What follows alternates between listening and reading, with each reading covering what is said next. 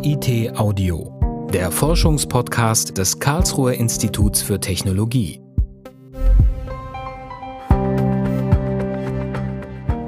Hausdurchsuchungen in den Konzernzentralen, weltweite Fahndung nach den Verantwortlichen, Kursstürze an den Börsen, Umweltschützer, die den Diesel zum lebensbedrohlichen Risiko für die Gesundheit erklären, wütende Dieselbesitzer, denen neben dem Wertverlust ihrer Fahrzeuge Fahrverbote drohen, Politiker, denen zu große Nähe zu den Autokonzernen vorgeworfen wird, und nicht zuletzt das schwer beschädigte Image deutscher Ingenieurskunst. Der sich in diesen Wochen immer weiter zuspitzende Dieselskandal ist Thema der neunten Folge von KIT Audio.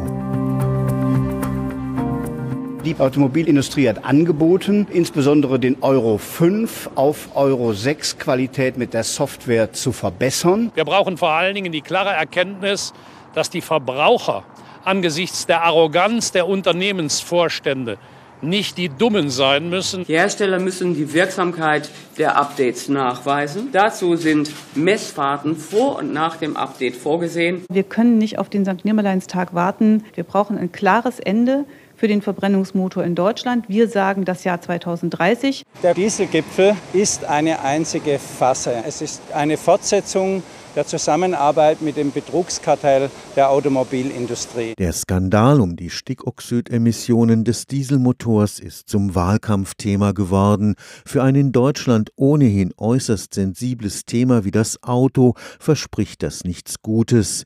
Der emotional ausgetragene Konflikt zwischen den divergierenden Zielen des Klimaschutzes, der Gesundheitsvorsorge und des Erhalts des automobilen Rückgrats der deutschen Industrie läuft quer quer durch alle Parteien.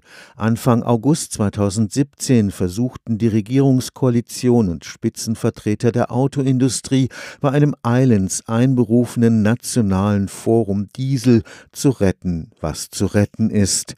Aber die Presse ist schlecht, der Vertrauensverlust groß, die Arroganz der erfolgsverwöhnten Autobosse stößt auf Ablehnung bei großen Teilen der Bevölkerung.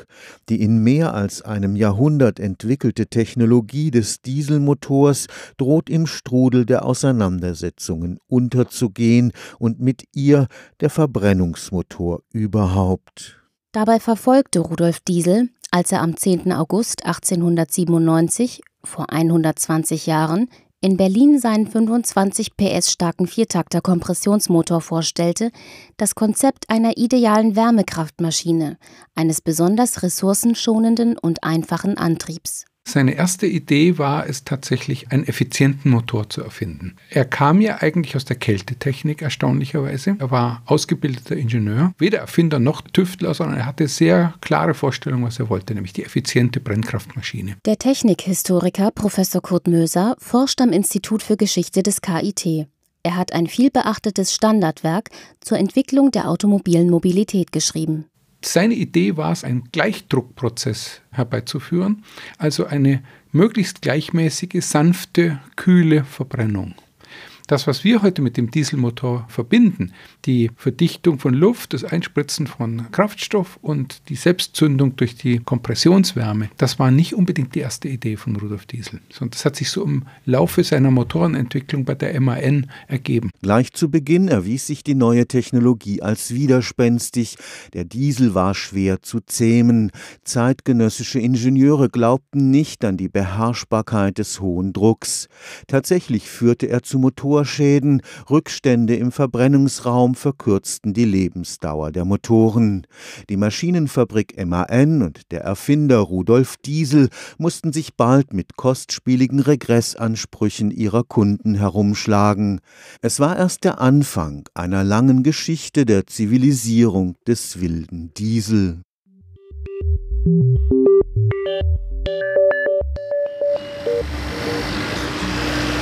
Sehen jetzt hier einen Seriendieselmotor. Es geht hier um die Gesamtfahrzeugeffizienz. Die grundsätzliche Frage, wie kann ich die dem Motor zugeführte Energie optimal ausnutzen? In großen weiß gestrichenen und schallgedämmten Containern auf dem Campus Ost des KIT befinden sich die Prüfstände des Instituts für Kolbenmaschinen. Was da im Höllenlärm der laufenden Maschinen geschieht, sind die Laborexperimente der Motorforscher. Dr. Heiko Kubach ist Experte für die Optimierung des Wirkungsgrads von Otto wie von Dieselmotoren. Da haben wir einen Wirkungsgrad, der liegt beim Dieselmotor im Maximum ungefähr bei 42 Prozent. Das heißt im Umkehrschluss aber auch, wir haben 58 Prozent Verluste. Was kann man dann mit dieser Energie machen? Kann man die in Bezug auf das Gesamtfahrzeug noch nutzen? Da kommen dann beispielsweise auch Fragestellungen rein wie Kabinenklimatisierung. Da kommen Fragestellungen rein wie Abwärme, die normalerweise durch den Auspuff verloren geht. Kann ich die dann irgendwie nutzen?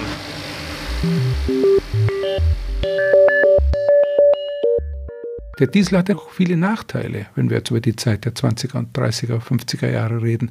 Er war schwerer als ein Ottomotor, er musste höhere Drücke aushalten. In der Regel hat man mit ihm nicht so hohe Drehzahlen hinbekommen. Um die Leistung zu erzielen, musste der Hubraum sehr groß sein. Aber das hat man alles in Kauf genommen für bestimmte Einsatzzwecke, in denen der spezifische Verbrauch niedrig und der Wirkungsgrad gut sein sollte. Guten Abend, meine Damen und Herren. Eine Festsetzung von Höchstpreisen bei Mineralölprodukten ist nach den Worten von Bundeswirtschaftsminister Friedrichs gegenwärtig nicht gerechtfertigt. Erste Öleinsparungen sind nun auch in Frankreich eingeplant. Ab morgen soll die Höchstgeschwindigkeit auf den Straßen und Autobahnen herabgesetzt werden. November 1973. Sonntagsfahrverbot auf deutschen Autobahnen. Schlangen vor den Tankstellen. Arabische Ölförderländer haben nach dem Sieg Israels im Yom Kippur-Krieg ein Lieferembargo verhängt. Das deutsche Wirtschaftswunder des Nachkriegs gerät zum ersten Mal ernsthaft ins Stocken. Da erinnert man sich plötzlich an einen Motor, der bisher nur am Rande eine Rolle beim Antrieb von PKWs gespielt hatte, den sparsamen Diesel. Man hat angefangen zu diskutieren, dass die Ressourcen endlich sind. Das führte dazu, dass vor allem von zwei Autoherstellern intensiv am kleinen Diesel entwickelt wurde. Das war bei Peugeot und bei Volkswagen. Der Golf, der 1974 rauskam, hat 1976 den ersten Diesel bekommen. In den 70er Jahren versuchte der Diesel zum ersten Mal sein schlechtes Image als Proletarier unter den Motoren, als ruppiger Bauerndiesel abzustreifen. Noch in den frühen 60ern hing der Mercedes 190 Diesel Rußwolken ausstoßend am Berg und behinderte den nachfolgenden Verkehr. Berüchtigt war zum Beispiel das Kaltlaufnageln. Also wenn der Motor kalt gestartet werden musste, er musste auch vorgeglüht werden. Also die berühmte Dieselgedächtnisminute. Man musste also eine Weile auf den Knopf drücken, bis die Glühkerzen heiß waren und bis der Motor dann laut nagelnd mit einer gewaltigen schwarzen Wolke ansprang. Das passte alles in diese sportlicher werdende Autokultur der späten 60er, frühen 70er Jahre überhaupt nicht rein. The incredible new Volkswagen Rabbit. Averages 38 miles per gallon down the highway. Goes from zero to 50 in a snappy 8.2 seconds. Costs only $29.99. And it's easy to wash. Das war eine Zäsur, dass man in einem Volksfahrzeug untere Mittelklasse, dass man da einen Diesel jetzt kaufen konnte. Ähnlich übrigens bei Peugeot, die schon immer eine Affinität zum Diesel hatten. Der Peugeot 404 ist schon mit Diesel angeboten worden. Jetzt ist man mit dem Diesel eine Klasse runtergegangen. Das waren Antworten auf die Ölkrise.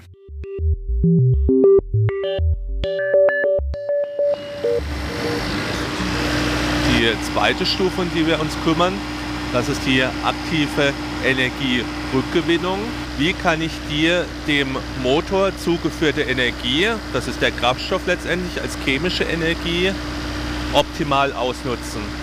Und da ist die mechanische Vortriebsenergie ist ja nur eine Sache. Da kommen Fragestellungen rein wie Abwärme, die normalerweise durch den Auspuff verloren geht. Kann ich die dann irgendwie nutzen? Das kann beispielsweise sein, dass sie andere Medien vorkonditionieren, dass sie die Energie nutzen, um das Wasser aufzuheizen, um das Öl aufzuheizen. Dadurch können sie ihre Reibung im Dieselmotor reduzieren und damit brauchen sie automatisch weniger Energie, um die gleiche Antriebsleistung bereitzustellen.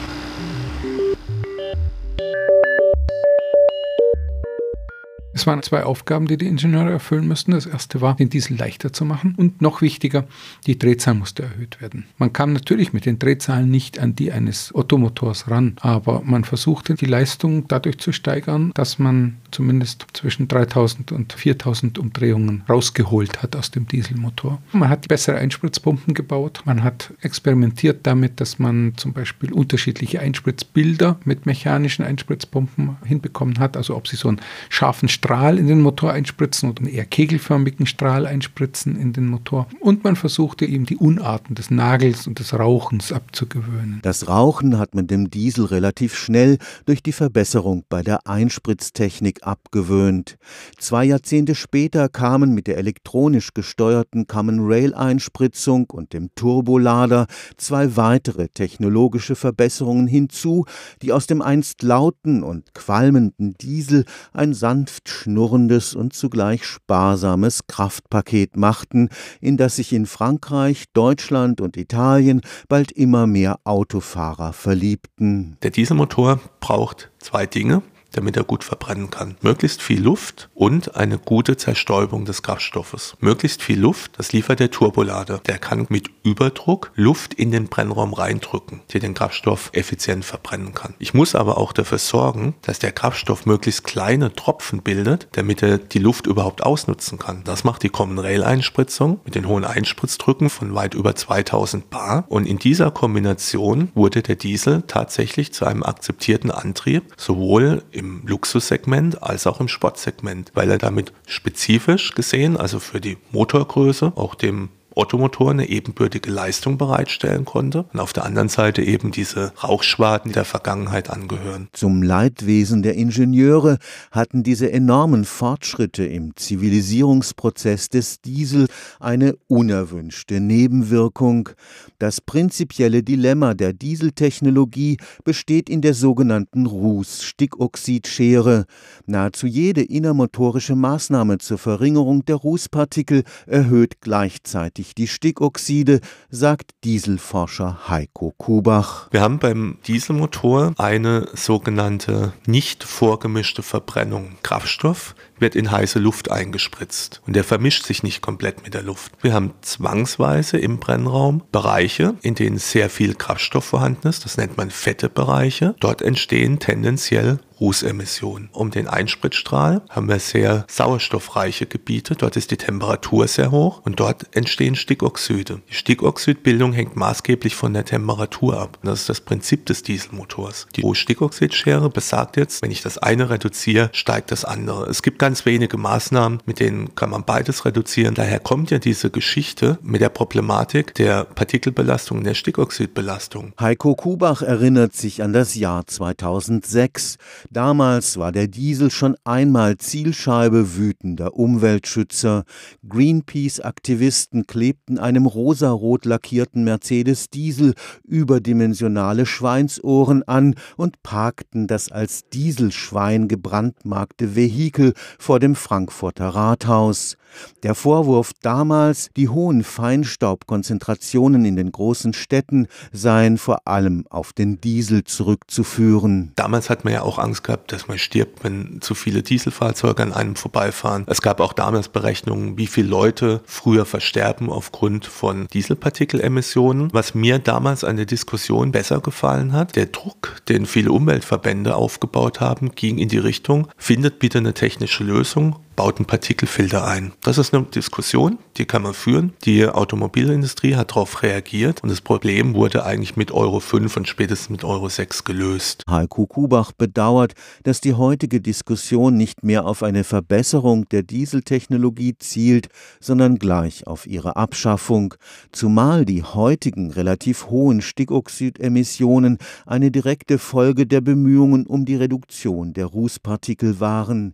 Die Ingenieure suchten damals nach Möglichkeiten, unabhängig vom Partikelfilter schon im Motorraum selbst die Entstehung von Ruß zu verhindern. Aufgrund der Rußstickoxidschere hatte das zur Folge, dass die Stickoxide gleichzeitig auf einem recht hohen Niveau waren. Die damalige Technik war noch nicht so weit, dass man gleichzeitig die Stickoxide mit der Abgasnachbehandlung reduzieren kann. Da kann man der Automobilindustrie auch keinen Vorwurf machen, denn diese Reduktionstechniken, die sind äußerst komplex. Es wird zwar immer so hingestellt, als wäre das doch alles irgendwo in den Schubladen und das müsste man nur machen und es würde nur aus Kostengründen nicht gemacht werden. Das ist nicht so. Wir haben damals intensiv bei der Entwicklung des Partikelfilters mitgearbeitet und den sicheren Betrieb eines Partikelfilters im gesamten Kennfeld zu gewährleisten, ist eine unheimlich schwierige Aufgabe. Das kann man nicht einfach mal so schnell innerhalb eines Jahres machen. Seit der Einführung der Umweltzonen in Deutschland und der Ausrüstung der neuen Diesel mit Partikelfilter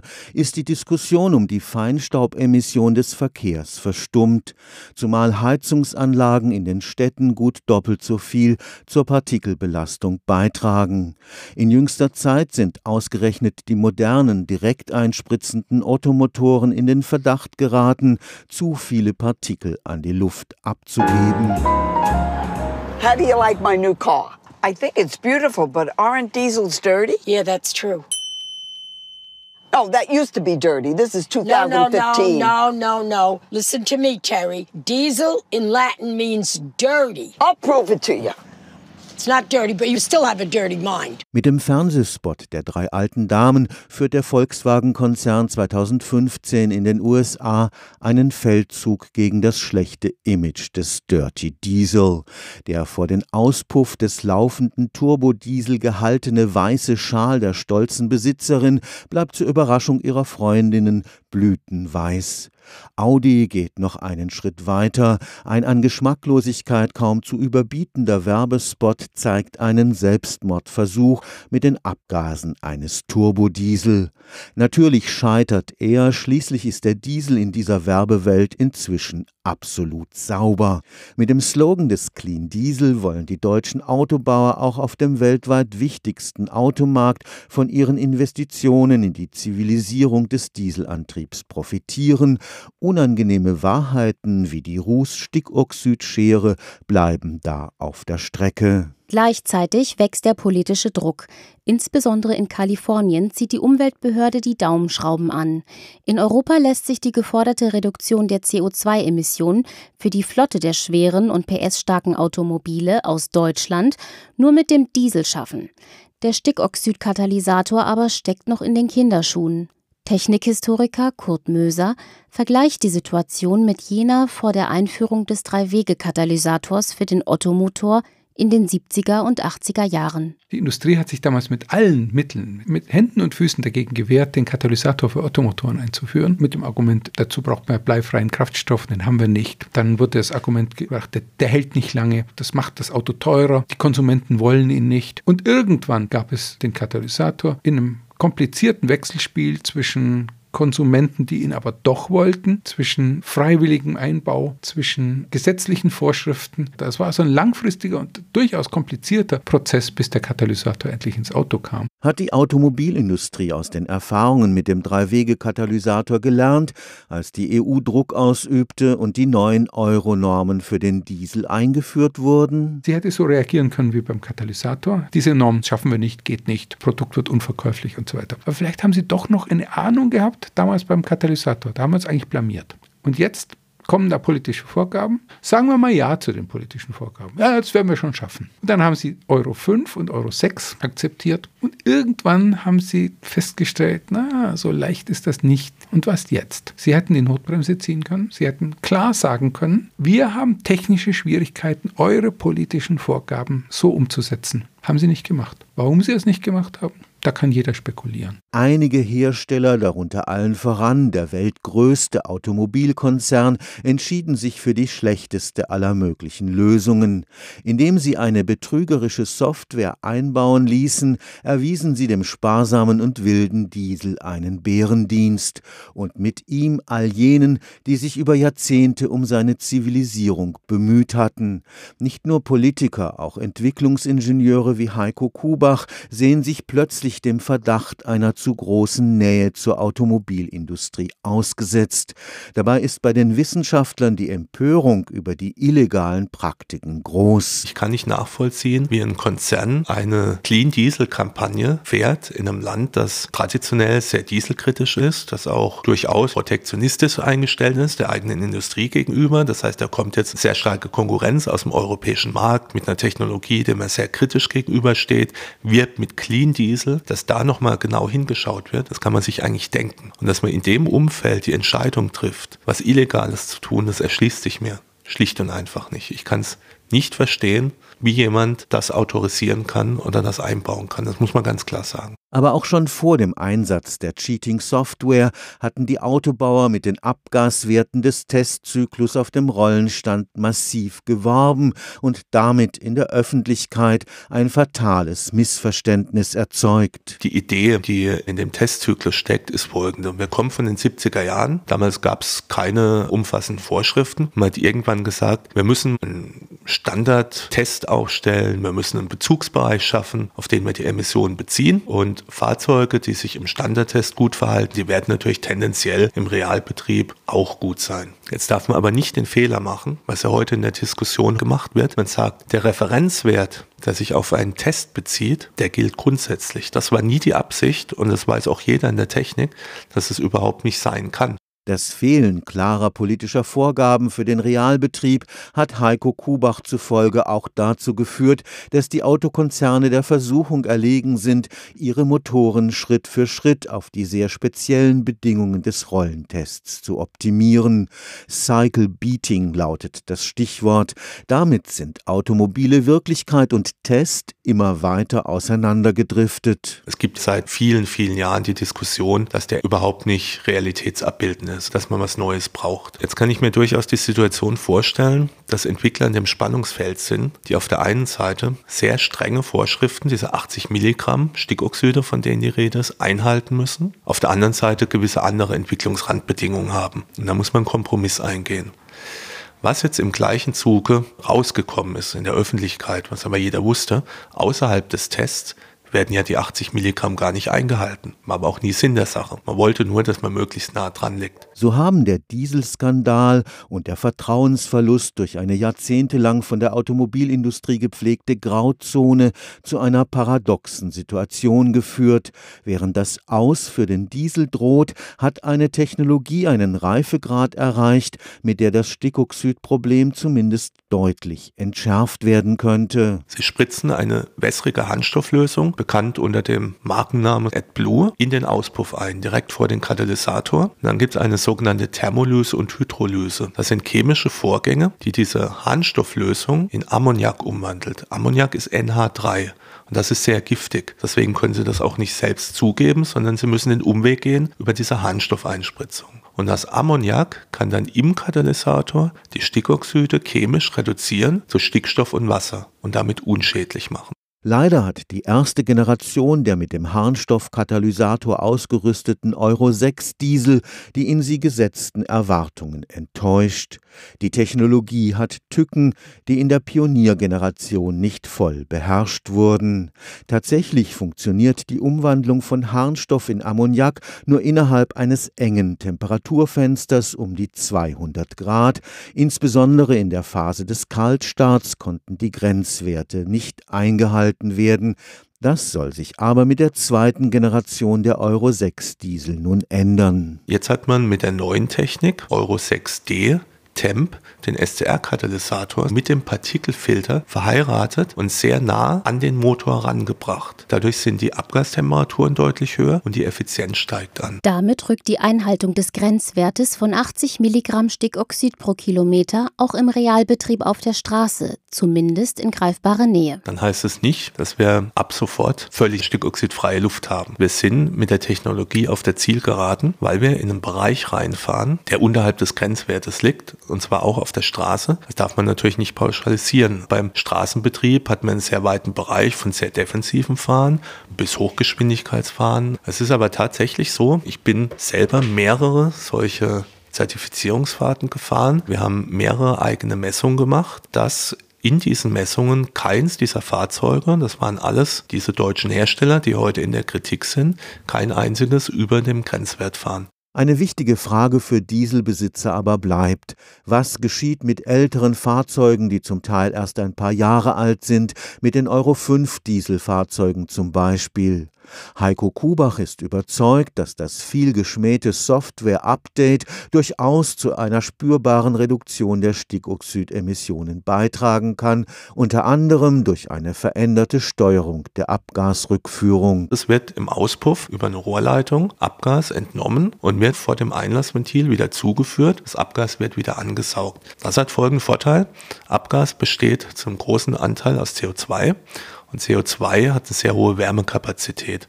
Das heißt, bei der Verbrennung wird dieses CO2 dem Gemisch Wärme entziehen. Damit sinkt die Verbrennungstemperatur und dadurch sinken die Stickoxidemissionen. Gleichzeitig hohe Stickoxidschere, dadurch, dass sie dann weniger Luft haben, weil sie mehr CO2 haben, steigen die Partikel an muss man einen Kompromiss eingehen. Aber es ist eine Maßnahme, die man beim Software-Update machen kann. Eine Schädigung des Motors ist nach Überzeugung des Experten auch durch die im Software-Update vorgesehene Veränderung des Einspritzpunkts nicht zu erwarten.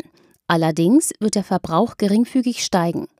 Eine Hardware-Nachrüstung mit dem Harnstoffkatalysator dagegen hält Heiko Kubach für zu aufwendig.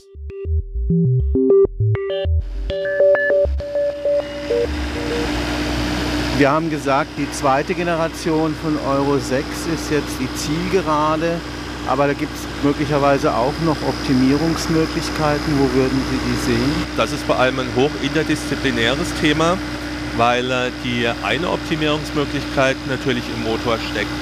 Das ist im Wesentlichen die Abgaszusammensetzung und das sind die Abgastemperaturen. Dann verlässt das Abgas den Motor und dann kommen ja ganz stark auch die Chemiker, die technische Chemie ins Spiel, weil natürlich die Katalysatorbeschichtung, die Katalysatormaterialien und auch der Katalysatoraufbau, der ja dann für die Thermik im System zuständig ist, zusammen harmonieren müssen. Dass man ganz stark das Gesamtsystem im Blick haben muss, weil es nur im Zusammenspiel geht. Wenn jeder nur in seinem Büro sitzt und seine Komponente optimiert, dann werden wir nie das Optimum erreichen. Unsere Gesellschaften kennzeichnet ein Kinderglaube an die Wunder des technologischen Fortschritts. Wird er enttäuscht, wird in einer ebenso kindlichen Reaktion die entzauberte Technologie in Bausch und Bogen verteufelt. Man sucht sich eine neue, von der wieder Wunderkräfte erwartet werden.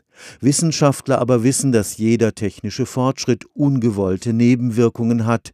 Es geht darum, das Gesamtsystem in den Blick zu nehmen und Risiken und Vorteile abzuwägen.